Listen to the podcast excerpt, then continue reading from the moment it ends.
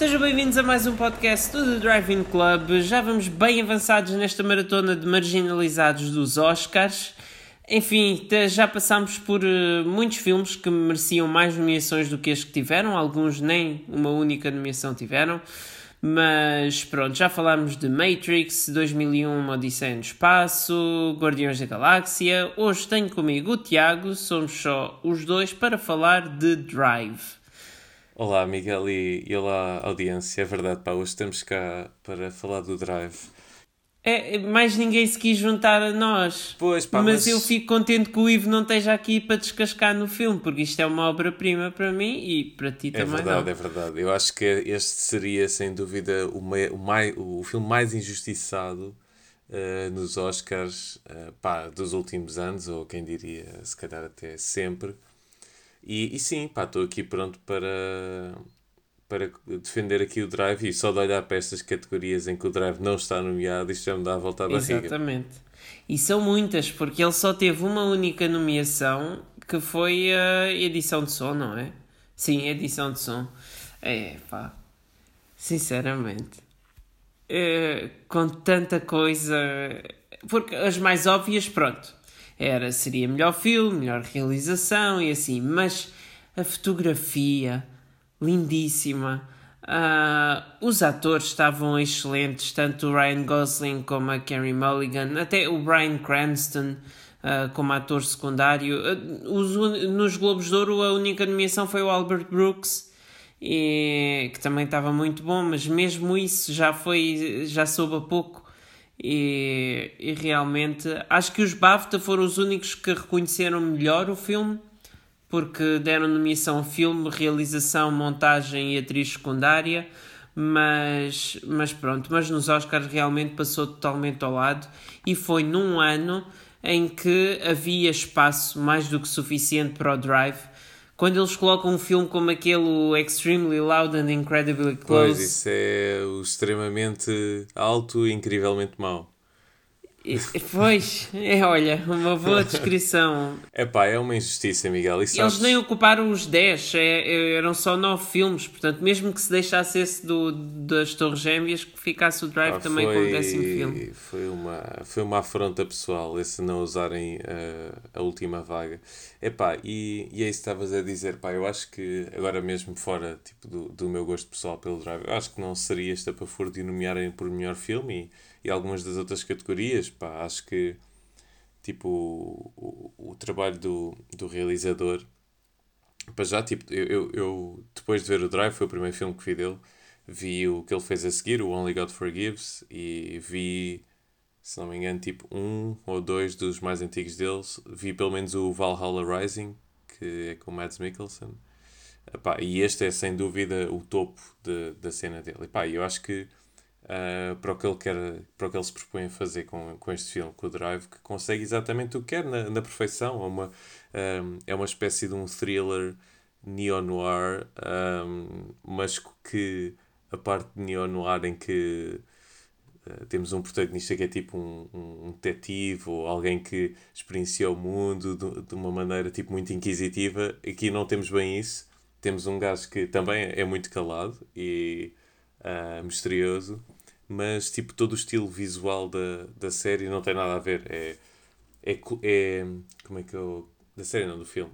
Como é que eu ia dizer? É, é colorido e sombrio nos momentos em que deve ser, mas também não, não abusa em, em nenhuma maneira. Consegue aquela estética do.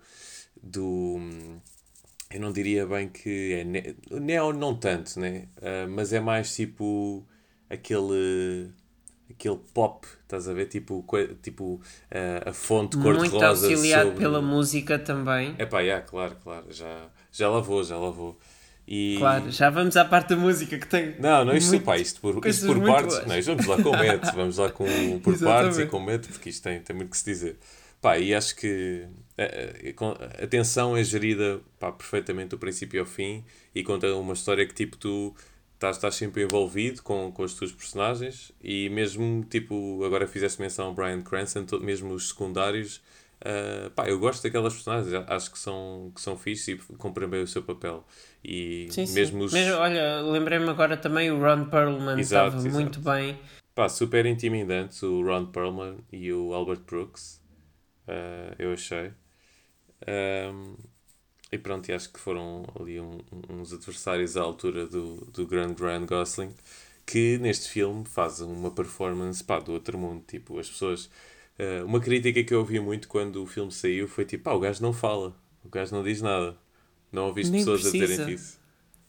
Ele não precisa. Eu acho que a presença dele e, e as expressões são mais do que suficientes para transmitir aquilo que o filme quer transmitir. E, e nem, não precisa de nome também, não precisa. Ele está lá e as ações dele são mais do que suficientes para, para justificar o filme e a personagem. E, e pronto, mesmo, por exemplo, ele podia ser calado nas cenas em que está sozinho ou- e depois falar mais nas cenas em que tivesse com a Carrie Mulligan, mas mesmo essas cenas em que eles estão os dois juntos, é muito pelos olhares, pelo toque, é totalmente ah, diferente é, é- é do que se fosse, se fosse só diálogo, diálogo, diálogo, tornava-se um filme mais banal. Exato, exato. Eu acho que resulta bem não só por aí, tipo, entre a dinâmica das personagens, mas resulta bem como também ah, para manter. Tipo, o filme é bué tenso ao longo da sua maioria, mas depois tem estes momentos mais, mais calmos, mais delicados, não é? Em que ele reforma esta relação com, com a vizinha. E depois tem momentos tensos e delicados, como a cena do elevador, Yeah, exato, exato. que é extremamente delicada Isso é e ao icónico. mesmo Acho tempo tão brutal. Acho que essa cena já Opa. se tornou icónica com o passar dos anos. É mesmo. E, hum, epá, e, e é isso que estavas a dizer, tipo, não é preciso tanta fala, porque eu, eu, por acaso revi o filme há pouco tempo, que quis mostrar a um- uma pessoa e, epá, obviamente que holds up, incrível, tipo, continua a grande masterpiece, Ah, mas estou a ver e, tipo, eu estava, hum, numa destas cenas, eu estava a pensar, tipo, isto resulta bem, porque eu sinto mais ou menos o que é que ele quer passar com aquelas expressões, tipo, estou a, conseguir perceber a, a emoção e a química há entre eles, e até, tipo, com cada pequena diferença no, no olhar, ou tipo, no, no pequeno sorriso dele, aquela coisa em que ele só levanta um cantinho da boca, tipo, tu percebes mais ou menos o que é que ele está a pensar naquele momento, estás a ver? E é como se estivesse a dizer várias coisas, tipo, a ilustrar vários sentimentos, mas em vez de com palavras, com, com pequenos toques, eh, com pequenos eh, trejeitos da, da cara. São, são, essas, é- é- são essas coisas que realmente depois separam um ator normal de um bom ator. Acho que é mais nesse tipo de coisas que se vê quem é que sabe verdadeiramente representar do que aqueles que, ah, que berram muito e que choram muito e que fazem muita, Yeah. muita coisa e assim. E, e o que eu vejo muitas vezes, ah, mesmo nas nomeações aos Oscars, é, é exatamente que as pessoas partem para os papéis com mais caracterização, com mais eh, pronto, mais espalhafatosos e depois estes mais subtis. Subtil. A subtileza passa ao lado e teve um muito maior destaque e foi muito mais bem recebido na Europa do que, do que nos Estados Unidos. Não sei se era demasiado subtil e elegante para, para os americanos habituados aos blockbusters. Sim, mas aí eu acho que foi, acho que foi um, um bocado eh, a má gestão de expectativas, porque o filme, tipo, em termos de trailer e tudo que era eh, marketing e publicidade, foi vendido como se fosse um, tipo, um thriller de ação, estás a ver? Uma coisa eh, fast-paced, pe- fast-paced, muita energia, eh, do princípio ao fim. E, e pronto, e acho que tipo, quem depois vai ver isso, como não é bem isso que, que acaba por receber, eh, acaba por se sentir um bocadinho desiludido. Mas pronto, isso são coisas à parte do filme. Ahm, e agora voltando ao filme, estávamos a falar de- dessas cenas mais, mais, mais tensas, eh, ou melhor, as tensas versus as românticas. E, Olha, uma que eu adorei é na- quando ele chega. Diz, diz. Tá- diz. não, estava a pensar na, na, na Carrie Mulligan, que também não se fala muito quando se fala do Drive, mas ela, tipo, no, no pequeno papel que tem, consegue fazer muito bem aquilo que lhe é pedido, porque hum, em contraste com outras performances dela, eu há uns dias vi o Promising Young Woman, que saiu este ano, ah, e tipo, são personagens, tipo, como é que se diz? Diam, diam, diâmetro oposto, diametricamente. Diametralmente opostas. Diametralmente sim. opostas, exatamente. E pá, e tipo, eu acredito nesta Carrie Mulligan, ah, tipo, uh, doce, mas que também revela um, um outro lado quando começa a perceber a dinâmica do mundo que envolve aqui no Drive, mas também acredito nesta vingadora que leva tudo à frente do, do Promising Young Woman. Uh, pá, e pronto, e acho que ela também, também é incrível. É exatamente por causa dela que as coisas começam a correr mal para ele. E, e é, é na relação deles que está o coração do filme e, e que faz com que seja, pronto, isto que nós adoramos, do que, pronto, eu prefiro que seja a partir deles que está centrado o filme do que se fosse a partir dos crimes dele. E isso é algo que logo no início começa com o assalto e assim, mas depois, a partir do momento em que ele a vê, o filme muda num outro rumo daquilo que seria o esperado e, e pronto, e, uh, acho que está incrível. Eu, este filme hum, muitas vezes faz-me lembrar o GTA, mas o GTA, se fosse adaptado ao cinema, como uma obra-prima por um grande realizador. E, e é isso, é, é, isso. Eu acho que se, se uma pessoa pensar, é pá, se um dia adaptarem o GTA ao cinema, mas com um realizador que vá mesmo ao toque especial ou assim que dê um toque diferente ao GTA, e olha, já existe, é o Drive. Epá, olha, não sei se consigo traçar muitos paralelismos, mas acho que o mais, o mais óbvio seria as perseguições de carro, pá, porque a primeira cena, a cena de abertura. Sim Tipo, é das melhores que eu já vi nesse aspecto.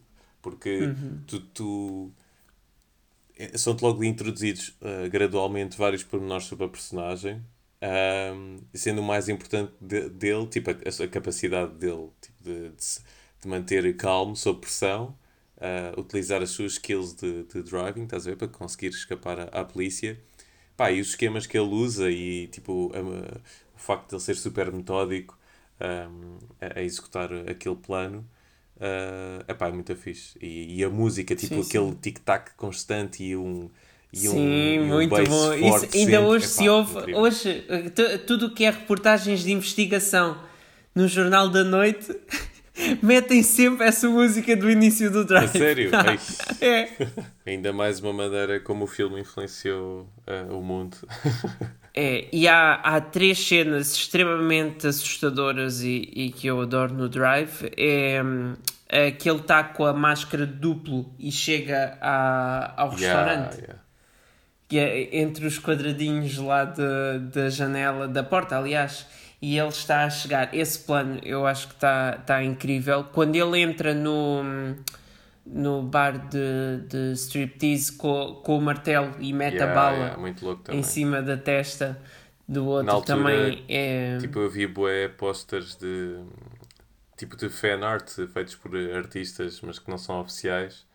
Um, e muitos dos posters era, era tipo o driver de costas com o martelo, estás a ver? Tipo, eu, o martelo por acaso não me ficou muito na cabeça, mas é uma coisa que também é um bocado emblemática e fica na, na cabeça das pessoas, uhum. é marcante. Depois aquela cena no final, depois da grande perseguição, quando ele está a tirar o outro para a água, para o oceano, uhum.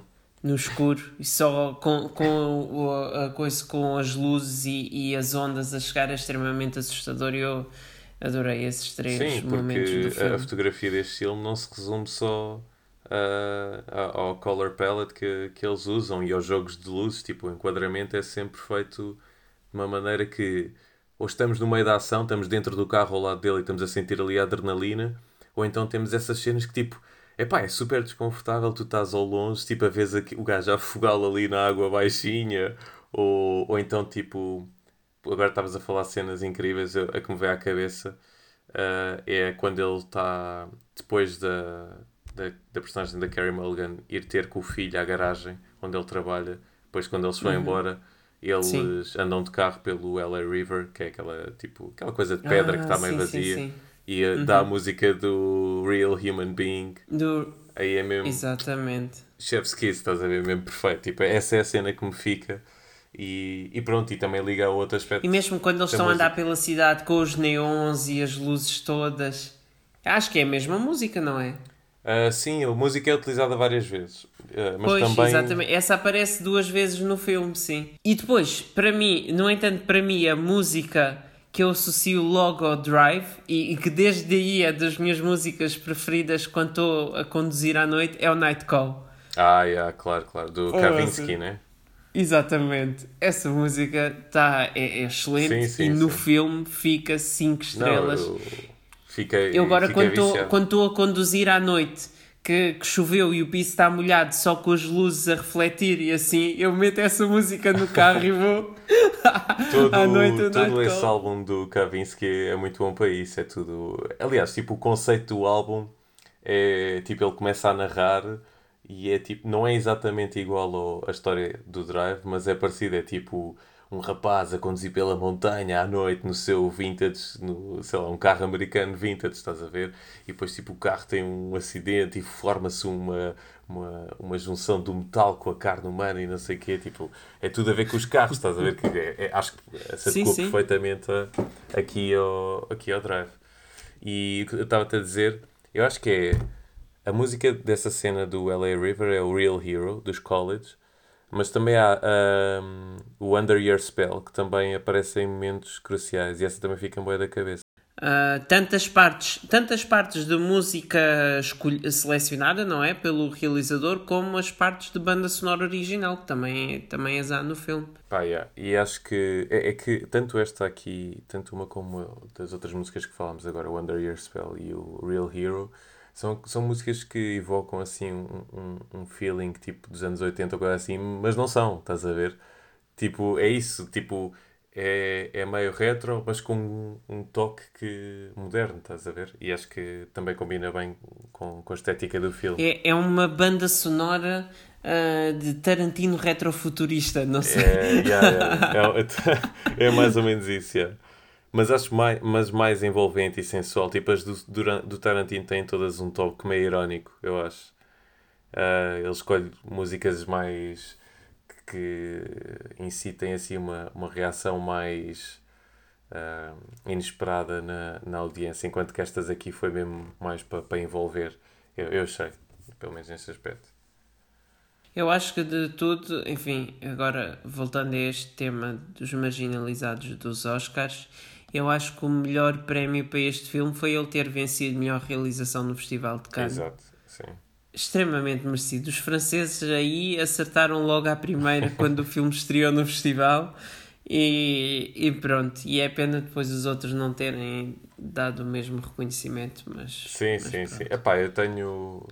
Eu tenho um póster do, do Drive que também acho que já mostrei aqui no Golden Take, mas Uh, tipo, a única cena de menção a prémios que ele tem é essa, estás a ver? Tipo, nem sei se isto foi feito antes dos Oscars, mas pá, não interessa, estás a ver? Antes que os Oscars que se lixem, temos aqui, tipo, o maior dos festivais de, de cinema uh, independente aqui a premiar o nosso, o nosso é fantástico assim. E eu, eu por acaso, eu, há uns anos atrás, em Amsterdão, entrei numa loja de, de coisas pop e de cultura pop e estava lá um disco de vinil da banda sonora do Drive e aquilo estava a 5 euros, era mesmo uma coisa muito barata, estava nas promoções e eu pensei, epá, gostava tanto de comprar isto, mas não tinha dinheiro trocado e não e, e pensei ah, isto também, eu não tenho um, um, leitor de discos de vinil, vou estar a comprar isto para quê? E pronto, e depois, quando cheguei a Portugal, eu, porque foi mesmo no último dia que eu estava em Amsterdão. Quando cheguei a Portugal, eu pensei: bolas, eu devia ter comprado. O meu avô tem um leitor de discos de vinil, aquilo, sei lá. Mesmo eu posso comprar depois um, um exato, leitor de discos de vinil. Eu devia ter comprado o disco do Drive a 5 euros e não comprei mas, mas depois já procurei em todo o lado, já fui ver nas lojas da El Corte Inglês, já vi até no Reino Unido, fui à mesma loja, mas em vez de ser na Holanda, fui a, a, no Reino Unido e não tinham bolas. Epá, eu estou é isso, por acaso... É, é, são dois que eu gostava de comprar, era o do Drive e o do Inception. Pá, começaste a falar disso e eu fui aqui ver uh, preços do, da, da, da, playlist, da soundtrack do, do Drive em vinil. Uhum. Pai, tens aqui na Amazon, só que não está aí a 5 euros, está tipo a 30 e tal. Pois, é que agora está a 30 pois. e tal, mas na altura, como o filme ainda não tinha o estatuto assim de mais culto. de culto, é? Uh, pronto, estava naqueles baratos, já de promoções. E pronto. Aí, pá, peraí, peraí, que há aqui uma edição especial em que é double vinil, não sei qual é o que, qual é o que é que o segundo disco acrescenta. Tem o tema meio rosa e os vinis são rosa, meu. Os vinis são rosa, incrível. Mas esse é quanto? Esse, este é mais caro, este tem aqui tipo a 88 dólares, um assim. E... 80 dólares, 80. Mas eu, eu ainda não desisti. Eu ainda não desisti de encontrar o vinil do Drive assim claro, à venda. Claro, claro, Vai à Feira da Ladra, assim talvez tenha certo. Pá, mas olha, acho que sim. Agora passando aqui rapidamente pelas categorias, estava a ver, epá, e acho que tudo o que é som e imagem, epá, é... ah, e o som, o som, é... para além da música, foi a única coisa que me esqueci de mencionar, acho eu, que, epá, eu vi no cinema, epá, que sorte que eu tive de ver no cinema, ainda bem que vi no cinema, porque depois de ver em casa há coisas que não passam tão bem. Pá, eu ainda hoje me lembro de quando o Ryan Gosling vai com o personagem do. Como é que ele se chama? O Oscar Isaac. Eles vão assaltar aquela pawn shop no meio do valley. Um, e tipo, e o Oscar Isaac vai à frente enquanto o, o driver espera no carro. Pá, e tu ouves um tiro. Tipo, o tiro parecia Sim. um canhão. Eu, tipo, eu nunca ouvi um tiro tão alto e tão, e tão potente no cinema. Tipo, foi uma coisa. Eu até saltei da cadeira, tipo, estremeceu é mesmo. mesmo. É. Um, portanto, eu não sei se isto é sound editing ou mixing, mas. Quem é fraco de coração. É mesmo, foi muito bem feito. E, e tipo, e não só, né? Tipo, porque depois tens. tens eu não sei bem se é editing ou mixing, mas depois tens momentos em que, tipo, consegues Uh, tipo, as, algumas perseguições de carro, nomeadamente aquela em que ele está a ser perseguido pelos mafiosos e depois há uma parte em que tem de ir em marcha atrás para, para lhe tapar o campo de visão e, e conduzi-lo para um, uma de, separadores daqueles da autostrada. Um, tipo, aí os motores dos carros é, é uma coisa mesmo. Sim, não sim. é tipo aquele trabalhar normal, é, parece é um, um rugir, um vociferar, uma coisa mesmo potente, estás a ver? Eu acho que é, é escolher, tipo, de cada em cada ação tu tens uma série de barulhos que acontecem. Por exemplo, ele entrar no carro e tipo arrancar, arrancar o carro. Tem, tens a, a pessoa, tipo os barulhos do, dos pés a passar do alcatrão para dentro do carro, tens a porta a fechar, tens a chave a rodar, tens o barulho do motor, tens, a, tens as luvas de cabedal que ele usa e tipo ele a agarrar o volante e tu ouves o, o cabedal a, a, a, retesar-se contra o volante e a dobrar-se. Um, e são tudo coisas uh, emblemáticas, estás a ver? Depois passa para o relógio e tu ouves o tic-tic-tic, estás a ver? Tipo, nunca te esqueces da urgência e do stress sobre, uh, que está sobre aquela situação, mas que ele consegue gerir na, na perfeição, como se. Pronto, e é o trabalho dele, não é? Mas ele faz aquilo de uma maneira exímia. Pois, tanto que olhar aqui mais para estas categorias e ver a, a invenção de Yuga ganhar coisas que o Drive podia ter ganho já, já me está a dar dor de cabeça. Mas é verdade, concordo. E mesmo porque às vezes uma pessoa pensa, pronto, o filme estava muito bom numa determinada categoria, mas será que havia algum dos nomeados que se retiraria para colocar este que nós gostamos? E aqui não faltavam opções. sim, sim, espaço. Não faltava. Olha, foi uma boa conversa sobre o Drive. Um, acho que foi o podcast mais longo de uma maratona até agora. Pá, tinha de ser também para o duas pessoas filme. gostam de um filme a falar sobre ele, pronto. E pronto, Tiago, olha, até amanhã que, que estás aqui nos próximos 5 uh, podcasts. 4, 4, este é o quinto. Ok, até amanhã. amanhã.